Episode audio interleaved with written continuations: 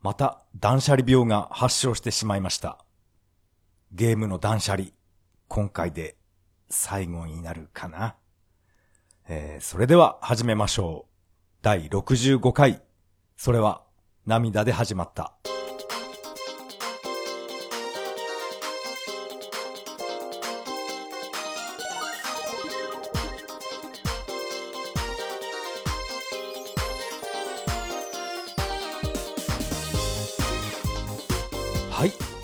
改めましてこんばんは。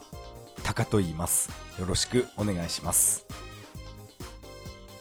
以前から散々悩んでいましたが、えーゲームの断捨離。もう何回目になるのかなこの断捨離は。えー思い切って、えー断捨離してきました。今回はその断捨離について、えお話ししたいと思います。えテンション下がるような上がるような、なんか微妙な気持ちですね。えーそれではよろしくお願いします。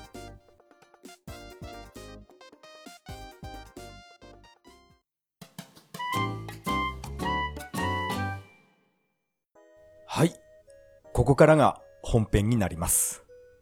えー今回はですね、もう散々悩みに悩んで、やっぱり、えー決断しなくちゃなと思って、思い切ってやってきました。ゲームの断捨離。えー今回で何回目になるのかな？なんかね、定期的に、うん、やらないゲーム、えーどうにかしたいなっていう、そういう病気、病気ですかね。断捨離したくて、どうしようもない気持ちに、えー駆られるんですね。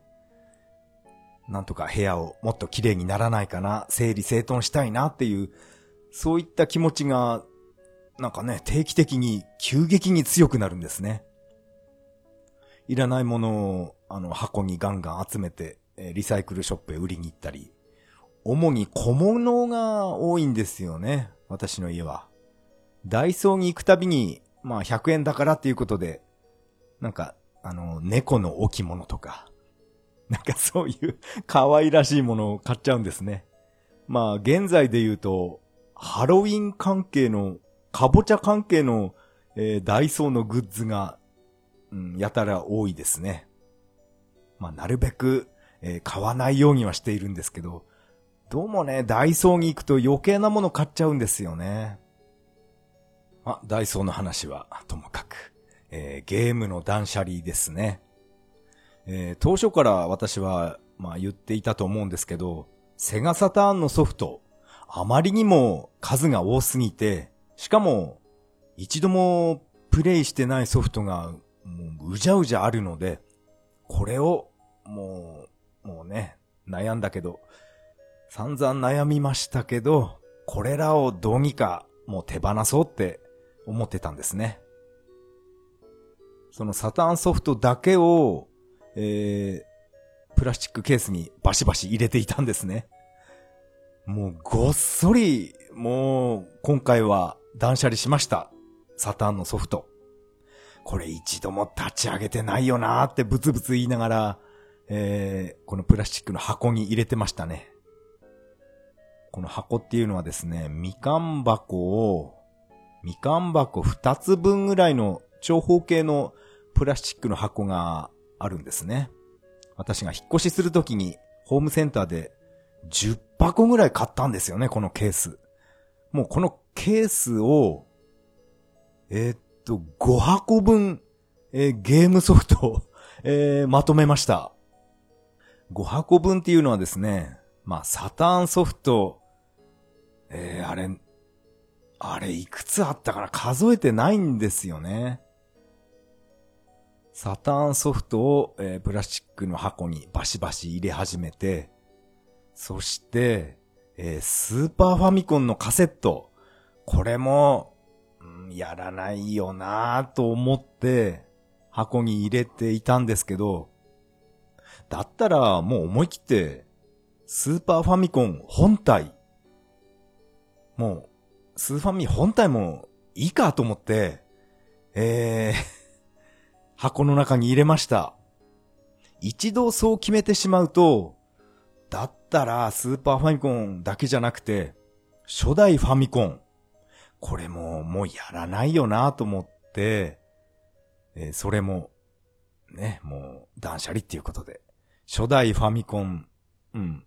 それと、あと、私は、ニューファミコンもあるんですね。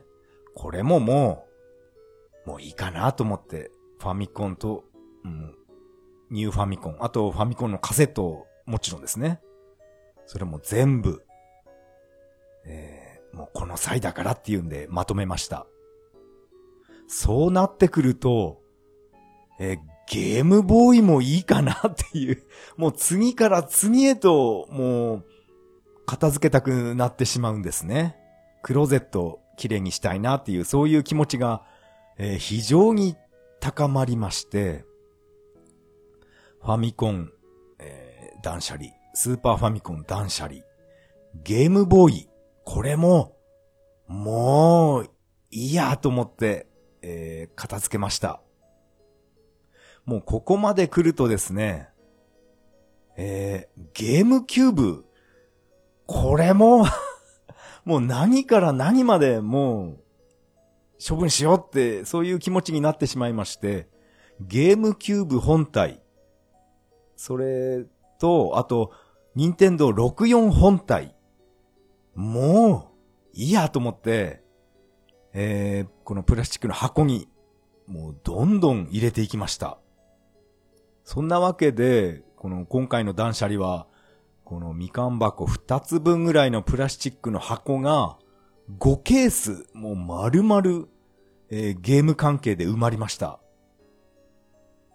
すごい量でしたね、あれは。車に積み込むのも結構時間かかりましたね。あ、あと、あ、そっか、まだあったな。あと、任天堂 DS ですね。初代 DS と、えー、あと DSi。あと DSi LL。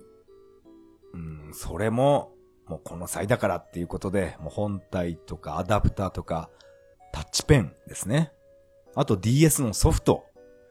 もうこれもう全部、もう全部いいやと思って もう片付けました。DS のソフトもかなりの量ありましたね。ドラクエ11とかせっかく買ったのに、あ、あれは 3DS か。そう、3DS のソフトも、え断捨離です。ドラクエ11、あれ結局序盤だけやって、もう一年以上ほったらかしだったので、もうこの際だから、さよならしようと思って、うん、さよならしました。あとゲームボーイアドバンスのソフトですね。アドバンス版のあの、セガラリー、セガラリー、あ、2じゃないな、セガラリー。あれ画面めちゃくちゃ汚いですよね。汚かったなって思いながら、えー、処分する箱へせっせと入れてました。ゲームボーイアドバンス版のシャイニングフォース、あれなかなか面白かったんですけど、まあね、この際、この際だからっていうんで、えー、さよならしました。ゲーム機本体とソフトは、えー、こんな感じですかね。あと、えー、処分したのは、周辺機器ですね。このハンドルコントローラー。これをもう全部、えー、処分、処分っていうか、えー、さよならしました。セガサターンのハンドルコントローラー。あと、バーチャロンのツインスティック。あとは、えー、ドリームキャスト版のハンドルコントローラー。えー、これぐらいかな。あ、あと、ドリームキャストの、あの、ガンシューティングやるときの、ガンですね。ドリーム、ドリームガンっていうのかなあれは。それも2丁、うん、さよならして、あ、だったらあの、セガサターンのバーチャコップやるときに使っていたバーチャガンも2つ、うん、さよならしましたね。そんなもんかな。あとは、あとは、ドリームキャストのキーボードですね。あの、タイピングゲームやるときに使ってました。なんか、エヴァンゲリオンの、なんかタイピングソフトを、ちょっとだけやったんですよね。あと、デッ、デッドはアライブじゃなくて、何でしたっけあれ。ゾンビが襲ってくるガンシューティングゲーム。あれのタイピングバージョンですね。な、なんだっけな、名前。ゾンビが襲ってくるガンシューティングの、え、タイピングオブザ・デッドっていう、そういうソフト名だったかな。それと一緒に、えー、ドリームキャストのキーボード、もう周辺機器ですね。それを処分して、うん、周辺機器は、そんな感じかな。今回は主にセガ製品の断捨離になったかな。あ、どっちかっていうと任天堂の方が多いかな。ファミコン、スーファミ、えっ、ー、と、ゲームキューブ、任天堂64。もう根こそぎ断捨離ですから。うん、なんかね、やっぱり、やっぱりね 買うだけ買って、えー、ただ、うん、クローゼットに入れているっていう、ただそれだけじゃ、なんかね、なんかかわいそうなんですよね、ゲームソフトが。まあ以前も言いましたけど、えっ、ー、と、岡田敏夫のポッドキャストで、えー、聞いた言葉ですけど、あのー、ゲームでも映画でも何でもいいから、ただ集めるだけっていうのは、それはただのコレクター。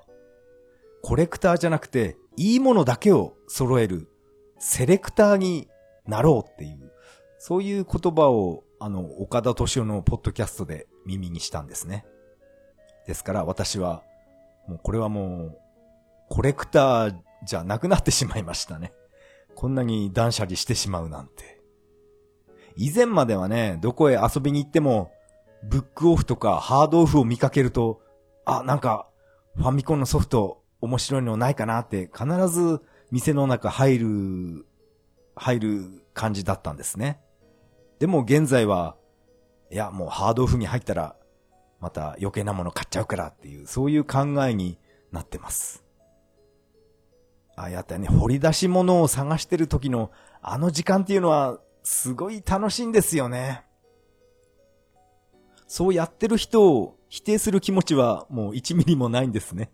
私もそれやってましたから。あれね、本当に面白かったんですよね。でももう自分は、もうコレクターはもう終了ですね。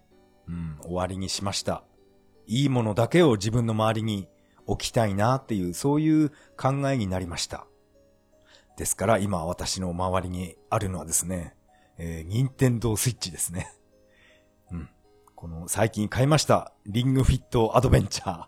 まあ、この話は、まあ、またの機会にしましょう。今現在かなりお腹が、腹筋が痛いです。かなりの量の、えー、ゲームハードやソフトを断捨離したので、クローゼットが一気に、えー、広くなりました。今まで片付けられなかったものをもうじゃんじゃんクローゼットに入れることができました。まあ入れることができなかったっていうのは、キャンプ用品とか、あと冬物、冬物っていうか、ファンヒーターですね。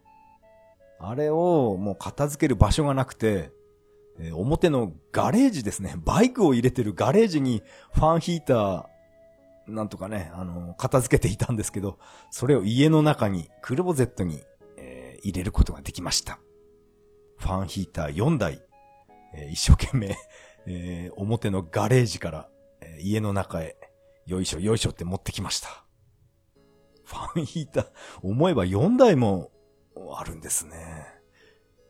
でもね、各部屋に1個置きたいので、ちょっとまだね、4つじゃ足りないんですけど、まあいいか。灯油代も馬鹿にならないですからね。でも、この断捨離してる最中ですね。この箱の中に一個ずつソフトを入れるたびに、ああ、この、ね、このゲームキューブのソフトは、福島県の白川鑑定団で安かったから買ったんだよなって、いろんな思い出が蘇り、蘇りましたね。ああ、これは長野県で、長野県の万代書店に行って、これ買ったんだよなとか、うん、いろんなことを思い出しながらさよならしました。あれはあれでなんか寂しいような気がしましたね。長野県行くたびにいつも大雨食らって、で、バイクで、私はいつもバイクで行動しているので、急いでカッパ着て、雨具を着て、長野県の万代書店行ったなっていうその思い出が蘇りましたね。ゲーム関係の断捨離は、えー、こんな感じですね。うん、どうしようかなってちょっと悩んだのは、メガドライブのソフトですね。これも、えー、一度も、一度もプレイしてないソフトはないかな。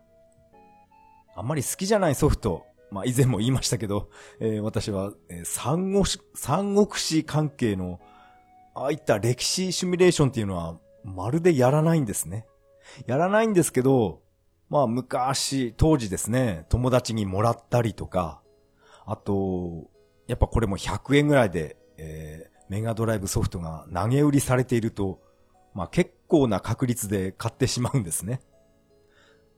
たとえ歴史シミュレーションでも100円で売ってるなら、なんか保護してあげようかなっていう、そういう気持ちが働きまして。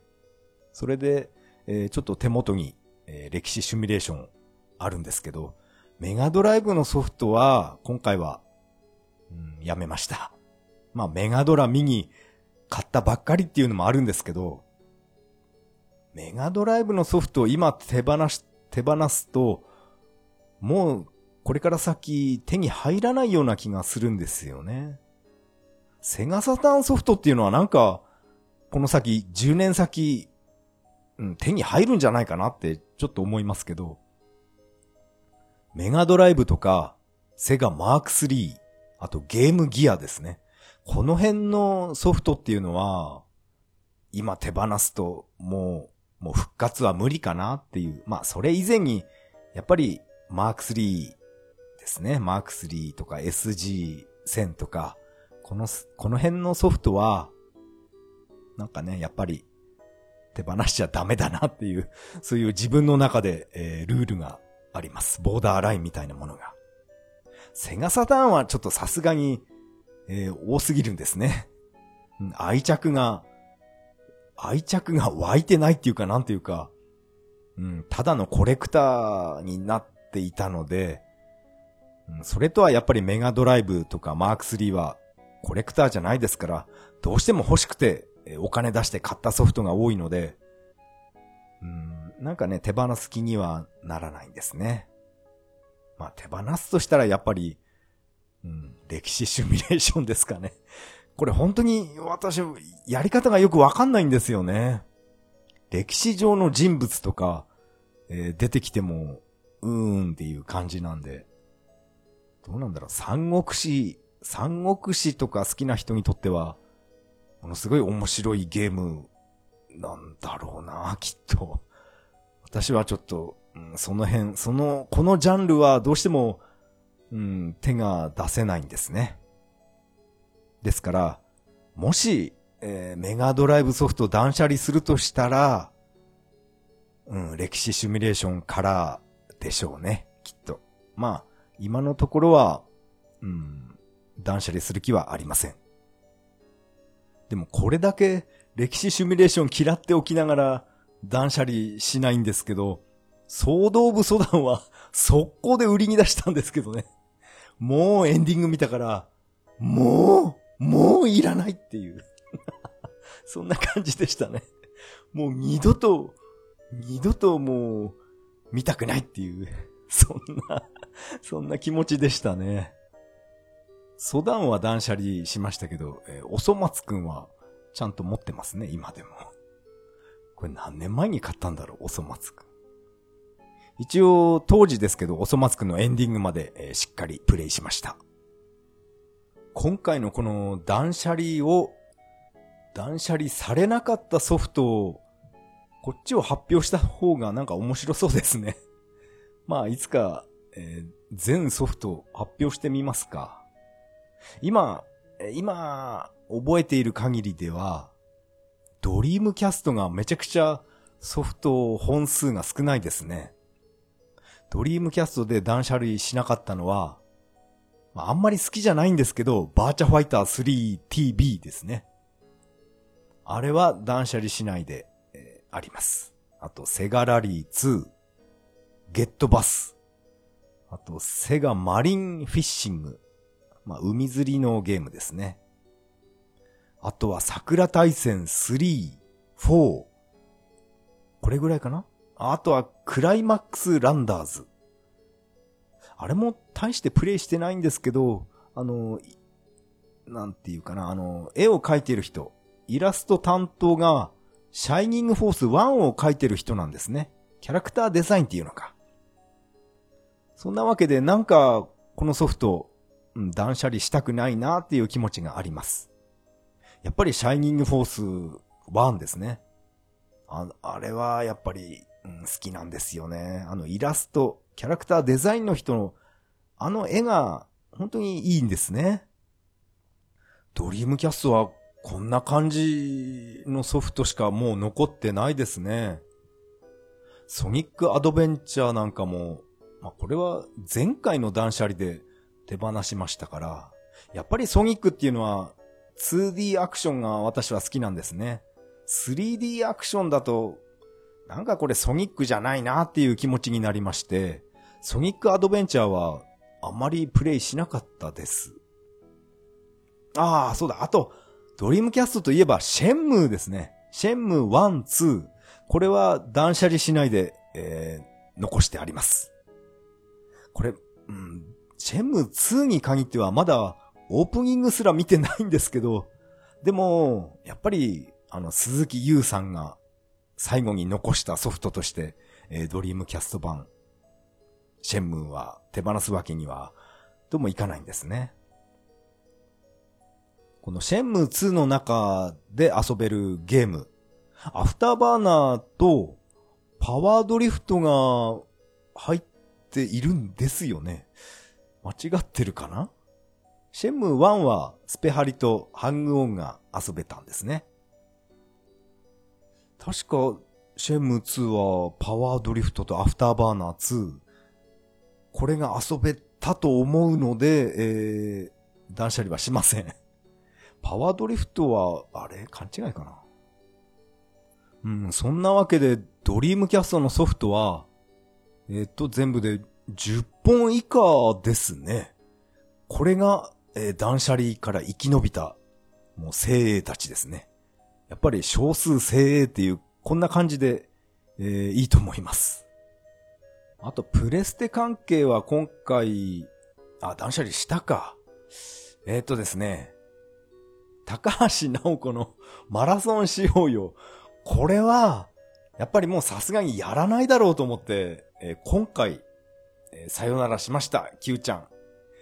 えー やろうやろうって思っていたんですけど、結局やりませんでしたね。あの、小出監督も、お亡くなりになりましたよね。えー、ご冥福をお祈りいたします。プレステ2で残ってるのは、まあ、以前も言いましたけど、ナムコミュージアムシリーズですね。ボリューム1から5まで、かな？あとは、なんだろう、アンソロジーとか、アンコールでしたっけ？なんか、そういったね、昔のレトロゲームが入ってるものは、私はやっぱりやりたいので、これは手放しません。はい。あと、プレステ2の、えー、空手道ですね。俺たちゲーセン族シリーズですね。国尾くんとか出てましたよね。空手道、私は大好きなんですけど、なんか世間一般的には、あんまり人気な、ないんですよね、きっと。あ、だ、でも、えー、っと、任天堂スイッチで、ダウンロード販売、これが空手道ありましたね。これ、パッと見たときに、あ、空手道、買おうかなと思ったんですけど、いや、でも、プレステ2版、これが完全移植だと個人的に思ってるので、このスイッチ版は買いませんでした。確かね、これ YouTube で見たんですけど、プレステ4版のこのダウンロードを販売した空手道を見ると、BGM が変更されてるんですね。まあこれ以前も 話したと思うんですけど、そう、やっぱり BGM、ジャスラックに引っかかるんですかね。変更されていたので、あ、プレステ4でもやっぱり完全移植ダメなんだと思って、そんな時があったので、おそらくこの任天堂スイッチ版の空手道も BGM 変更されてるんじゃないかなって思ってます。YouTube で探せばスイッチ版誰かアップした人いないですかねさあ、牛だっていうあの時の BGM が思いっきりなんかオリジナルの曲になっていたので、ああ、これ昔のと違うなっていう、そういう残念な気持ちになりました。でもプレステ版、プレステ2版のこの空手道はちゃんとあの水戸黄門の BGM 流れるんですよね。ジャスラックにお金払ったっていう、そういうことなのかな。まあ、そんな理由で、プレステ2版の空手道は、えー、断捨離はしません。あと、プレステ2は、えー、テクモ、ヒットパレードっていう、このソフト、これはもう断捨離しませんよ。これは、あの、スターフォースが入ってるゲームです。テクモ。スターフォースは、えー、あ、これもスイッチ版でダウンロード売ってましたね。スターフォースってかなり古いですけど、今でも欲しいっていう人、いるのかな？確かあれはテクモ、テクモになる前、会社名ですから、テーカンですよね。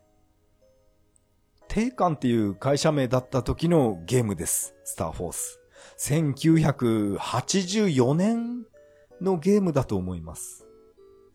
多分、え、タイトル画面に1984って、えー、表記されていたと思うんですよね。うん、間違ってっかな。このスターフォースが入っていて、あと、ボンジャックも入ってるんですね。まあこれも、この BGM 変更関係は、以前もポッドキャストで話したんで、詳しくは言わないですけど、音楽をゼロにするんじゃなくて、えー、なんか代わりの音楽を入れて欲しかったんですよね。このプレステ2版のボンジャック。音楽全部カットされてシーンとしながらゲームするっていうのは、これはちょっと、えー、寂しすぎます。その点、任天堂スイッチ版のボンジャックはどうなんでしょう？これもシーンとしてるのかな音楽はないから、だから、ポッドキャストとかなんか音楽、CD とか聴きながらやってくださいっていう、そういうゲームなんですかね。ボンジャックっていうのは。アーケード版の、あの、スプーンおばさんの曲を、やっぱり流すっていうのは、相当まずいのかな。まあ、そんなことで、えー、プレステ2版のテクモヒットパレード。このソフトは、えー、断捨離はしません。あとはですね、生き残ったソフト、ソフトたち。えー、カプコンクラシックっていう名前かなやっぱりスト2とか1942とか、いろんな昔のゲームの詰め合わせのソフトですね。そういったものはやっぱり私はレトロゲーム大好きなので、えー、断捨離はしません。あと、対等メモリーズもそうですよね。昔のゲームは本当に、本当になんかね、単純で面白いものが多いので、あと思い出もいっぱいありますから、えー、断捨離はしません。そう、対等メモリーズで私は初めてルナークっていうゲームを知ったんですね。まあ以前から何回も言ってますけど、えー、動物をいじめる奴は皆殺しだっていう、簡単に言えばそういうゲームなんですね。もう動物を助けながらステージクリアしていくっていう、えー、すごいゲームです。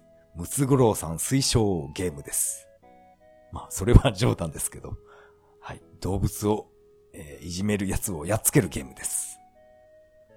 プレステ2で生き残ったソフトたちは、えー、思い出す限りでは以上ですね。あと100万円クイズハンターなんかも、あれは、えー、私の家で、えー、かなり盛り上がったので、これはちょっとね、接待用として、えー、柳生博士置いておきます。あれ、いつの間にか日本野鳥の会会長やめちゃったんですね。えー、なんかあったのかなっていうのはですね、また、最近じゃないな、何ヶ月も前ですけど、日本野鳥の会から、あの、募金、募金っていうか寄付、お願いしますっていう、またそういった封書が来たんですね。まあ、それをよく読んだら、なんか会長じゃなくなってたんですよね。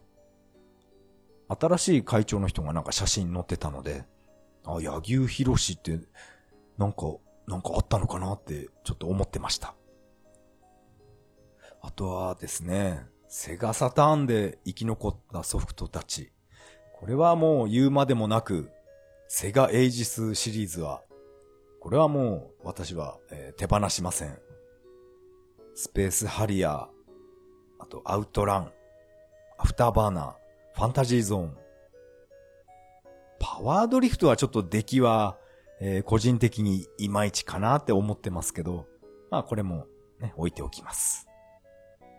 特にアウトランは、これは完全移植っていうのはセガサターンだけだと思うんですよね。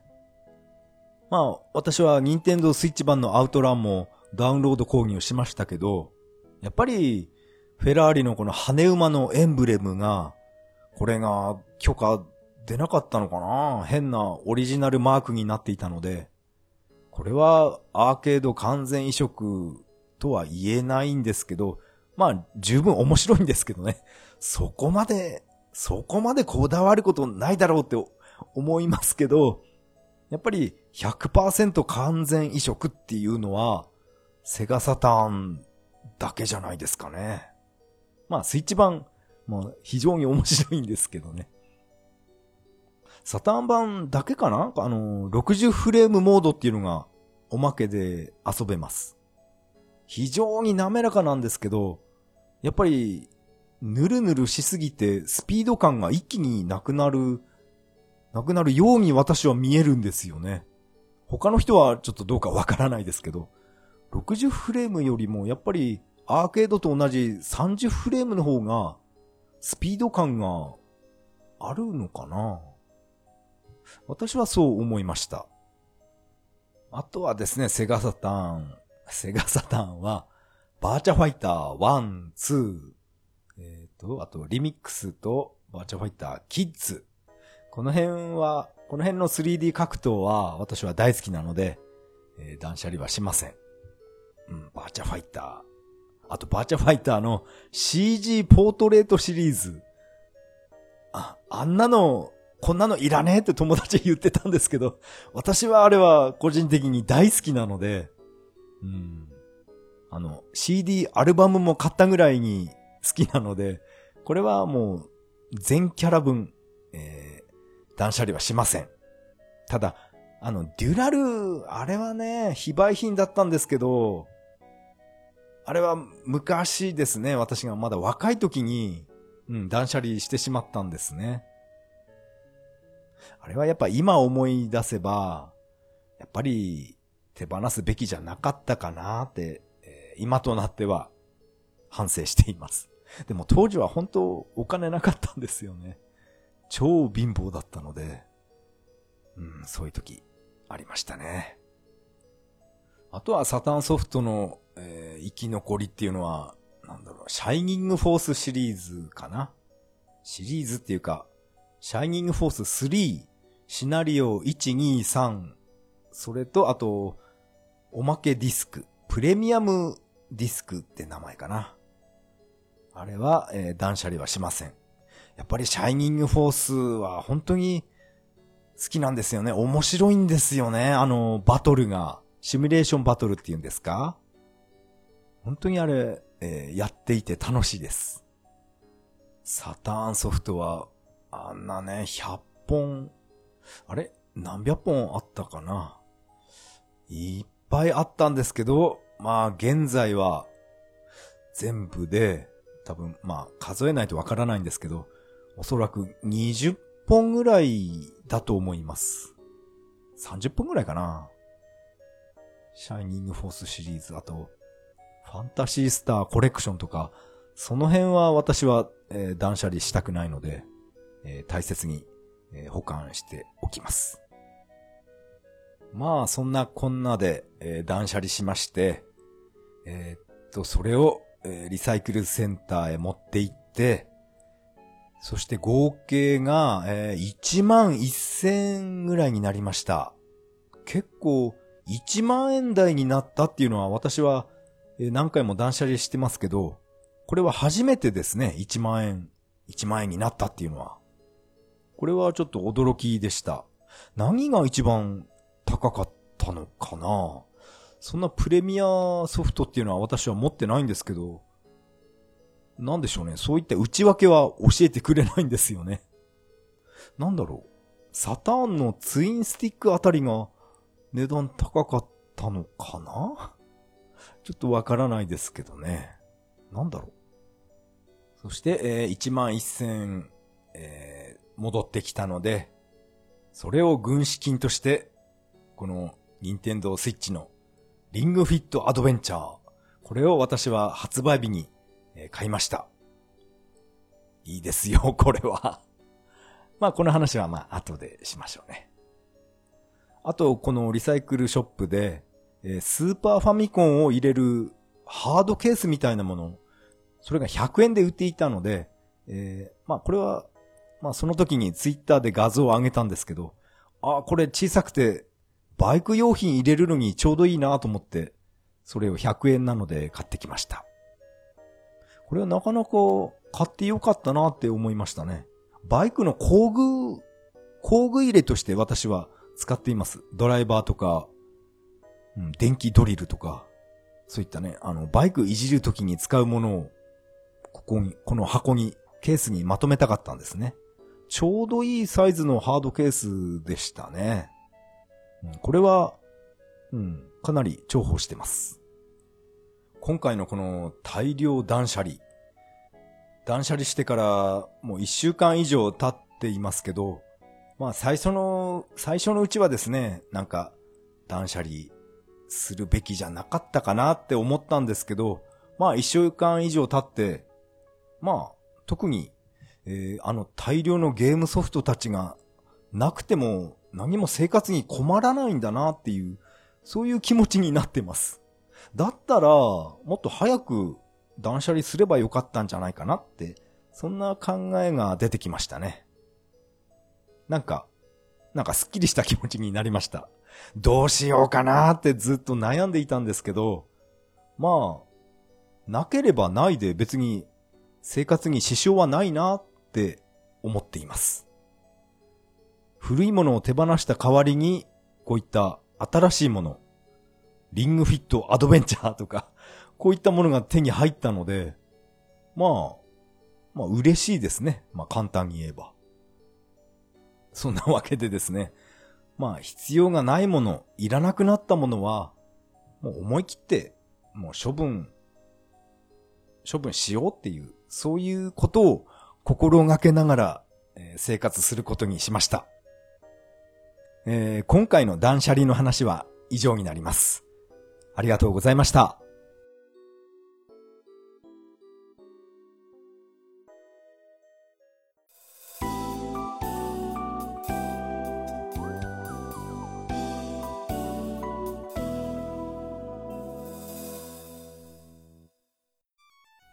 はい。エンディングです。エンディング曲はメガドライブ版ソーサリアンからビューティフルデイになります。第65回目の配信、いかがだったでしょうか？今回はですね、えー、断捨離、何回目だろう？ゲームの断捨離の話を、えー、してみました。断捨離して寂しくなるかなって思った反面、なんかね、すっきりした気持ちになりましたね。やっぱり、やっぱりね、部屋は綺麗な方が気分がいいですよね。おそらくこれが断捨離最後かな。もう断捨離っていうかもう余計なものは買わないようにしようって、えー、心がける、えー、生活をしようと思います。でも余計なもの買っちゃうんですよね。あの余計な食べ物とか。まあ私はコンビニはあんまり行かないんですけど、スーパーでレジの横になんかね、ああいう美味しそうなものを置いておくのはやめてほしいんですよね あれ、ちょっとね、誘惑に負ける時があります。甘いものとかね。やっぱり、私は体重とかいつも気にしてるので、チョコレートとか、そういったスナック菓子、食べたいんですけど、うーん、我慢してます。視界に入らないようにしています。えー、ここでメッセージを紹介したいと思います。マハリトさんからいただきました。えー、ありがとうございます。メガドラミニ、楽しんでますね。最近のビジネスホテルのテレビは HDMI ほとんどありますよ。これで全国をツーリングしながら夜はメガドラな一人旅が心ゆくまでできそうですね。といただきました。マハリトさんありがとうございます。そうですね、このビジネスホテルなんですけど、私が、え、私が、うん、泊まりに行くホテルはですね、ないんですよね。あの、HDMI 入力端子が。そういうホテル、そういうホテルばっかり当たってるんですよね。これやっぱ栃木県内のまあ田舎のホテルなんで、まあしょうがないといえばしょうがないんですけど、いや、HDMI 入力、あの端子があるテレビが置いてあるホテルは、私は今のところ経験がないんですね。やっぱり栃木県田舎なんですね。1時間に1本ぐらいしか電車来ないですから、1本乗り遅れると、もう大変なんですね。電車、電車来なくて。もうそんなところですからね。メガドラミニは非常に小さいので、うん、確かにメッセージにあるようにツーリングに、ツーリングのお供として、えー、このメガドラミニ活躍しそうですね。メガドラミニと、あと、モバイルモニターみたいな、そういったね、小さいモニターがあれば、えー、メガドラミニ遊べますよね。HD 入力、?HDMI 入力ができるモバイルモニターを買えば、えー、どこに、どこに行ってもメガドラミニで、えー、遊べますね。そこまでやる人、えー、どれぐらいいるのかな？ゼロかな？ちょっとわかんないですけど、えー、マハリトさん、えー、いつもメッセージありがとうございます。メッセージは以上になります。このポッドキャストでは皆さんからのメッセージをお待ちしています。シーサーブログの投稿フォーム、またはツイッターからハッシュタグ、それは涙でとつぶやいていただけると大変励みになります。えー、最後に雑談しましょう。最近はですね、テレビ番組はほとんど見なくなりました。まあ、あの、まだ結婚できない男あれは見てます。見てるっていうか、えー、欠かさずプレステ3で録画してます。あと、あれですね、ドクター X ですね。あの、医療ドラマ、私結構好きなんで、あれも録画してますが、あのー、ニュース番組とか、バラエティ番組、そういった番組、テレビ番組っていうのは本当に見なくなりました。その代わりに、私は YouTube ばっかり、えー、ずっと見てましたね。ここ何週間かずっと、うん、YouTube ばっかり見てました。そこで、うって気になったことがありまして、まあ、今、話題の N 国ですよね。あんまりこういったポッドキャストで、うん、政治とか宗教の話は、うん、しない方がいいとは思うんですけど、ちょっと一点だけ言いたいことがあります。今、埼玉県で北補欠選挙っていうのをやってるんですね。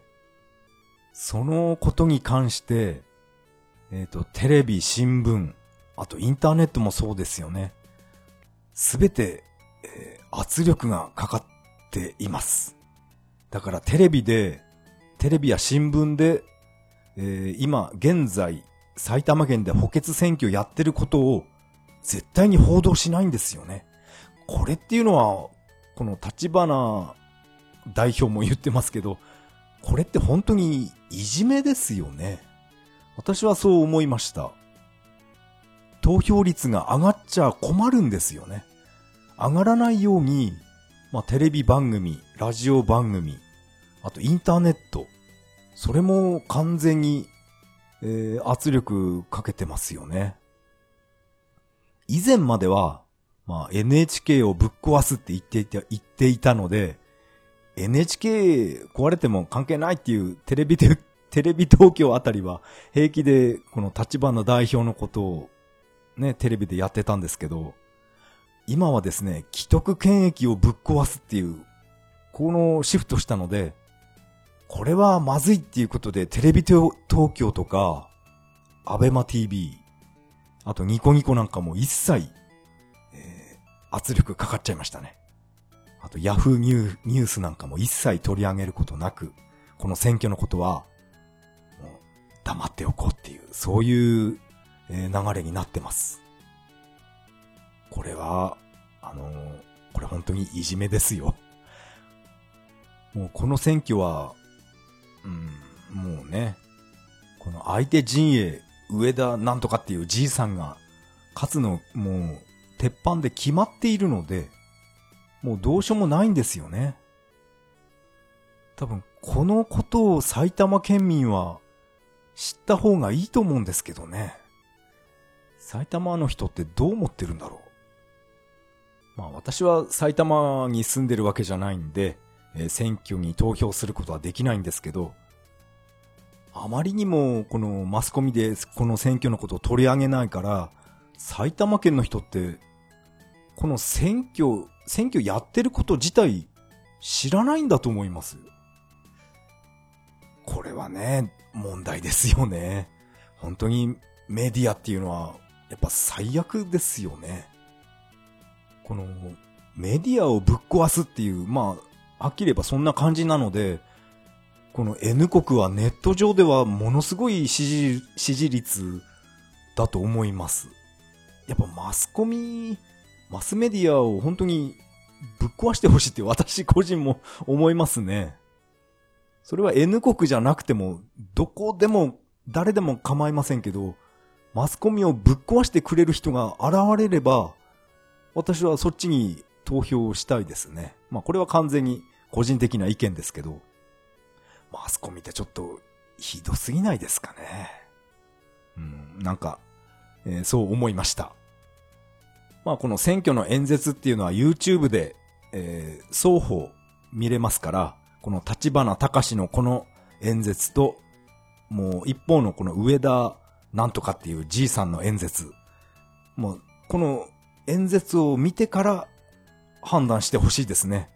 どっちが正しいことを言ってるのか、それはもう自分でもう決めることだと思うんで。でもこれどう考えても まあいいか。これはね、もうやっぱ政治と宗教の話は、まあ控えめにしましょう。ただマスコミっていうのは本当に、これは、えー、腐ってますよ。これマスコミ批判だけは、これはポッドキャストでも言って大丈夫なのかな。本当にね、こう、都合の悪いことは一切報道しないんですよね。マスコミ。あと、既得権ってやつですか？あの、上級国民って 一時期話題になりましたよね。なんであれ、書類送検しないのかなって私は今でも思いますよ。この、このあれです、N 国の立花隆が書類送検の時はもう一斉にテレビでやりましたよね、新聞とか。それ見たことかっていう感じで。こんな悪い奴なんだってすごい叩いておいて、あとこの選挙のことは一切シーンって触れないんですよね。これ、虫が良すぎると思うんですよね、マスコミって。だったらあの上級国民さっさと書類送検すればいいのにって私は、え思います。あれかわいそうですよね。母親と子供亡くなってね。署名まで、あの、集まって提出したのに、まだ、書類送検すらしないですから、何なんでしょうね、この既得権っていうのは。あと、うん、これはですね、この私が住んでる栃木県の事件だったんですけど、もう何年前かな ?3 年4年ぐらい前に起きた、ママ友連続自殺事件っていうのがあったんですね。もうあれは事件って言っていいと思います。まあこのママ友間の間でのいじめですね。それで、二人も自殺者が出たんですね。そのことに関しては一切テレビで報道しなかったんです。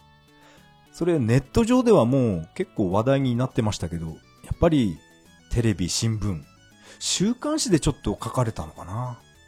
一切触れませんでした。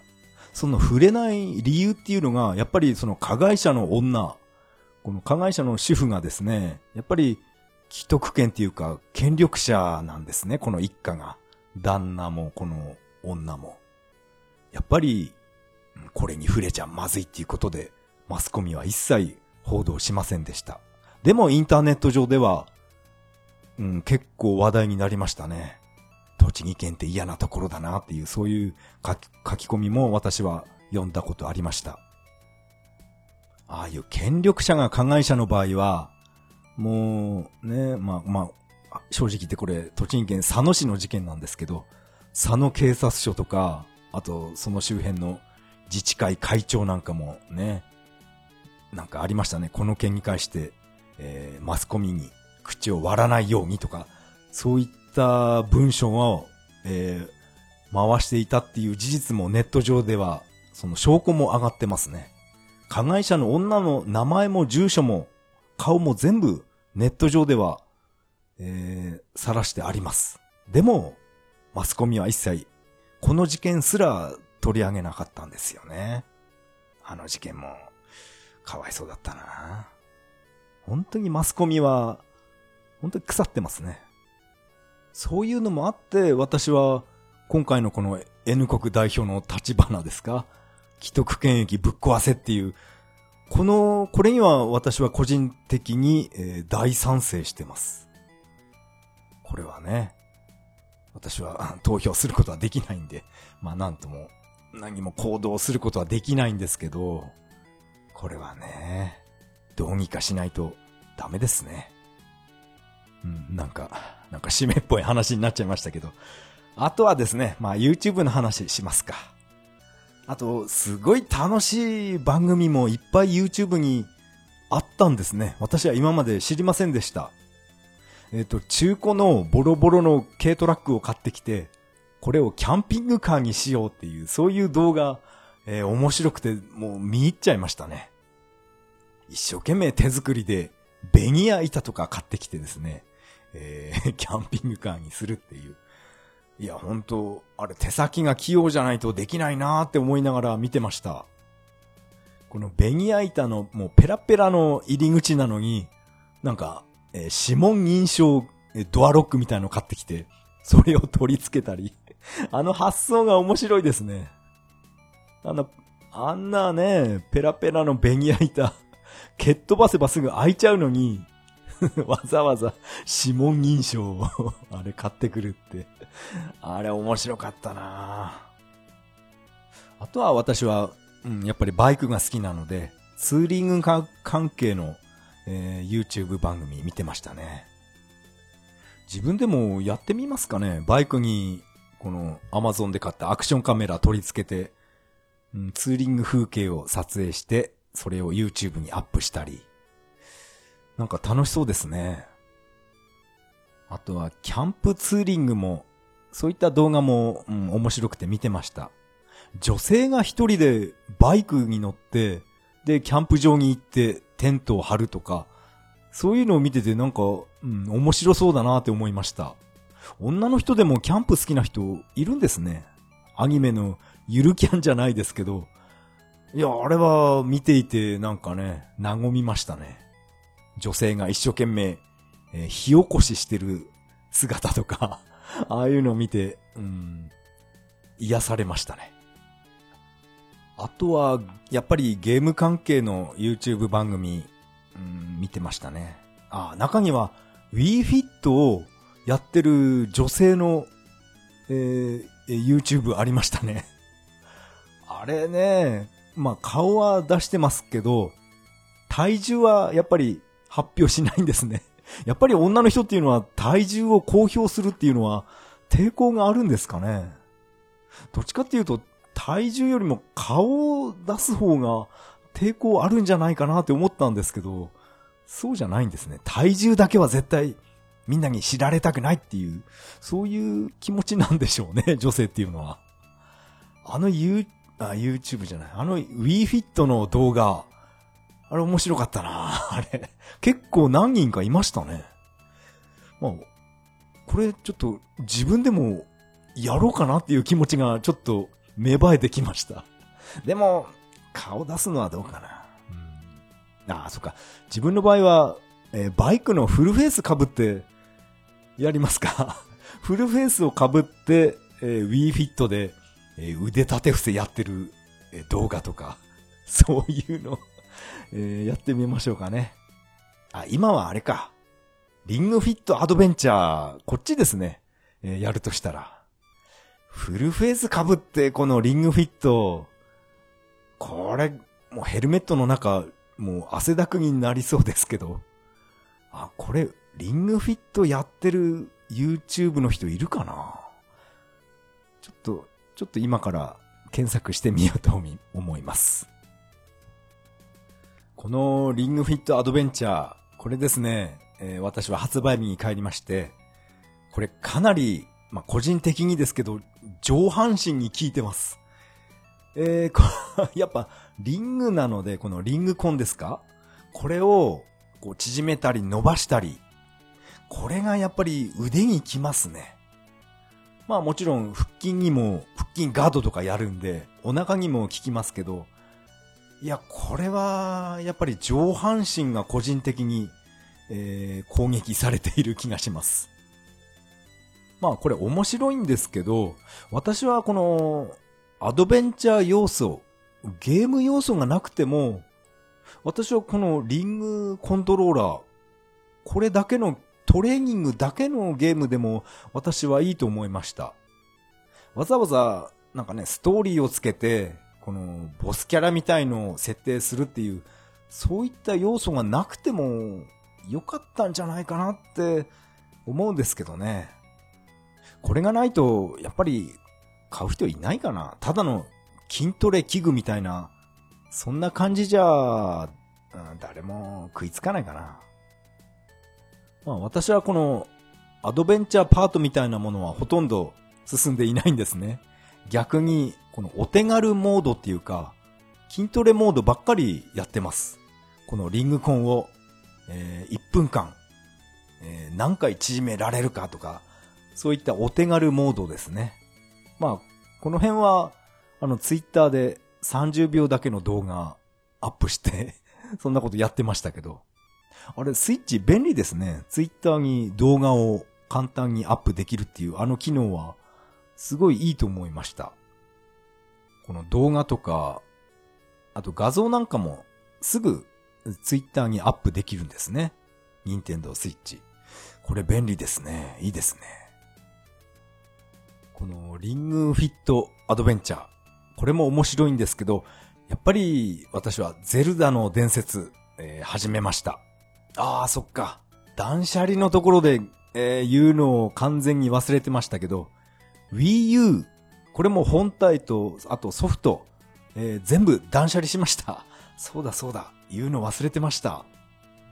この Wii U 版のゼルダの伝説、ブレスオブザワイルド、これも一緒に断捨離したので、その、えー、1万1000戻ってきたお金で、このスイッチ版のゼルダ、えー、買いました。そうだ、このことを本編で言えばよかったですね。やっぱり、ゼルダいいですね。まあ、Wii U じゃなくて、スイッチ版を、えー、今、一からプレイし直しています。あのー、以前、散々クリアできなかった祠も、もう答え知っているので、もうあっさり、えー、できました。以前、ポッドキャストで騒いでいた、え、っと、大きな力っていうあの祠とか、そうですね。あれ答えが全然わかんなくて、ポッドキャストで私は騒いでましたよね。どうすんだよ、これって。あの、ドリルみたいな、あいつを大きな力で前に押し出して壁をぶち割るっていう、その祠ですね。もう、私は答え知ってますから、ああ、これは、これとこれをああやれば、えー、動くんだなって、もう余裕でしたね。なんか笑いながらやってました。あとはですね、祠。コツコツとっていう名前の祠ですね。あれは以前私は Wii U 版でクリアできなかったんですけど、今回なぜか、なんか、あれはまぐれだだったのかな？一発で、えー、クリアしてしまいましたね。うん。ただのまぐれかな。まあ以前まではこのゼルダの遊び方を全然知らなかったんですけど、今回はもう、えー、Wii U で復習したっていうことで、えー、まずはシーカータワーを一生懸命登る作業を始めています。まずはそこからですよね。シーカータワーを全部登り終わってから、あ、登り終わってからじゃないかな。祠を一つずつ潰しながらでもいいんですけど、まずはシーカータワーですね。マップを全部表示させてからじゃないと、なんか先に進みづらいなっていう、そんな、え、気がしています。このスイッチでですね、アウトランと、あとバーチャーレーシングとか、え、そんなものを、え、私はダウンロード購入しています。ムーンクレスターですね。古いですね、あのゲーム。久々にあの音楽聴きました。いや、懐かしかったです。あとは、マッチョでポンっていう変なソフトを見つけたので、もうすぐダウンロード購入しました。なんかね、あれは体を鍛えまくる、えー、ゲームなんですね。非常に、非常にバカゲーなので、もうすぐ買いました。ワンプレイが10分ぐらいで終わる、まあ、そういったミニゲームですね。対策ってわけではありません。10分ぐらいで必ず終わるので、うん、あれは1日1回やっても、うん、面白いゲームです。どんな風に体を鍛え上げていくか、腕を鍛えるのか、首とか、腹筋とかですね。どれを重視して体を作っていくかっていう、そういうゲームになります。なかなかマニアックですね。うん、やっぱり、やっぱり任天堂スイッチは面白いですね。まあさっきもちょっと言いましたけど、このリングフィットアドベンチャーを使った YouTube の配信、これ、うん、ちょっと考えてみますかね。なんか面白そうですね。バイクのフルフェイスを被って、えーえー、顔は出さないようにして、えー、リングフィットをやるっていう。あ、ウィーフィットでもいいかな。ヘルメット被ったおっさんが 腕立て伏せやってる動画配信っていうのも、多分これはね、もう完全に自己満足ですよね。こんなの、こんなのは誰も 見ないと思います。せっかく、あの、レトロゲーマータカっていう名前で YouTube のアカウントがあるんだから、なんかやるのもいいかな。どうしようかな。まあもうこんなね、40過ぎたおっさんだし、興味あることは何でも挑戦してみるのもいいかな。恥ずかしいなんて言ってる年齢じゃないですからね。うん、ちょっと前向きに考えたいと思います。